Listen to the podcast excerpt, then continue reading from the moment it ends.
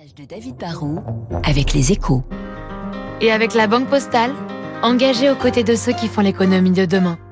Bonjour David. Bonjour Renaud. Netflix vient de lever le voile sur sa nouvelle offre, un abonnement moins cher mais avec des coupures publicitaires. Exactement. Un début novembre, vous aurez le choix. Soit vous gardez l'abonnement classique, hein, sans publicité, ça va de, de 9 à 18 euros en fonction du nombre d'écrans puis de la, qualité de l'image.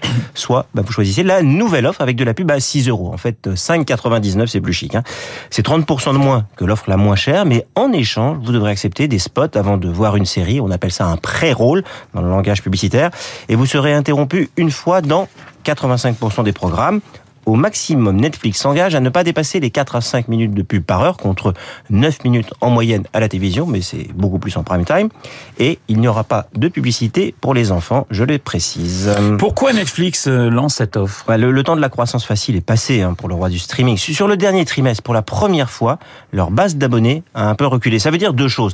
Que la croissance n'est pas garantie éternellement et que surtout, même si elle revenait, Netflix a peut-être atteint sous sa forme actuelle un plateau.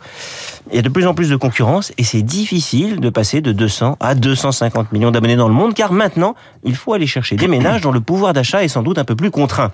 Proposer une offre moins chère et essayer de compenser le manque à gagner par de la publicité, ce n'est peut-être pas une mauvaise idée. David, il y a quand même une part de risque. Hein. Oui, oui. Déjà parce que Netflix, qui partage pas beaucoup d'informations, va être obligé d'être un peu plus transparent avec les annonceurs. Hein. Ils vont vouloir savoir quelles sont les audiences des différents programmes. On va en savoir un peu plus sur le succès réel de Netflix.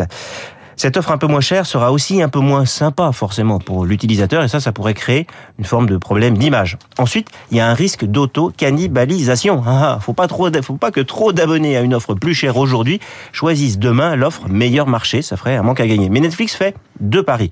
Le premier, c'est de vendre ses espaces publicitaires beaucoup plus chers aux annonceurs que les spots télé, en faisant la promesse qu'ils auront plus de data, plus d'informations pour bien identifier les consommateurs. C'est un pas vers la pub un peu personnalisée qui aurait plus valeur. Ensuite, ils vont serrer la vis sur le partage de mots de passe. Vous êtes prévenus. Hein Certains consomment avec le code de papa, j'en connais, ou d'un copain.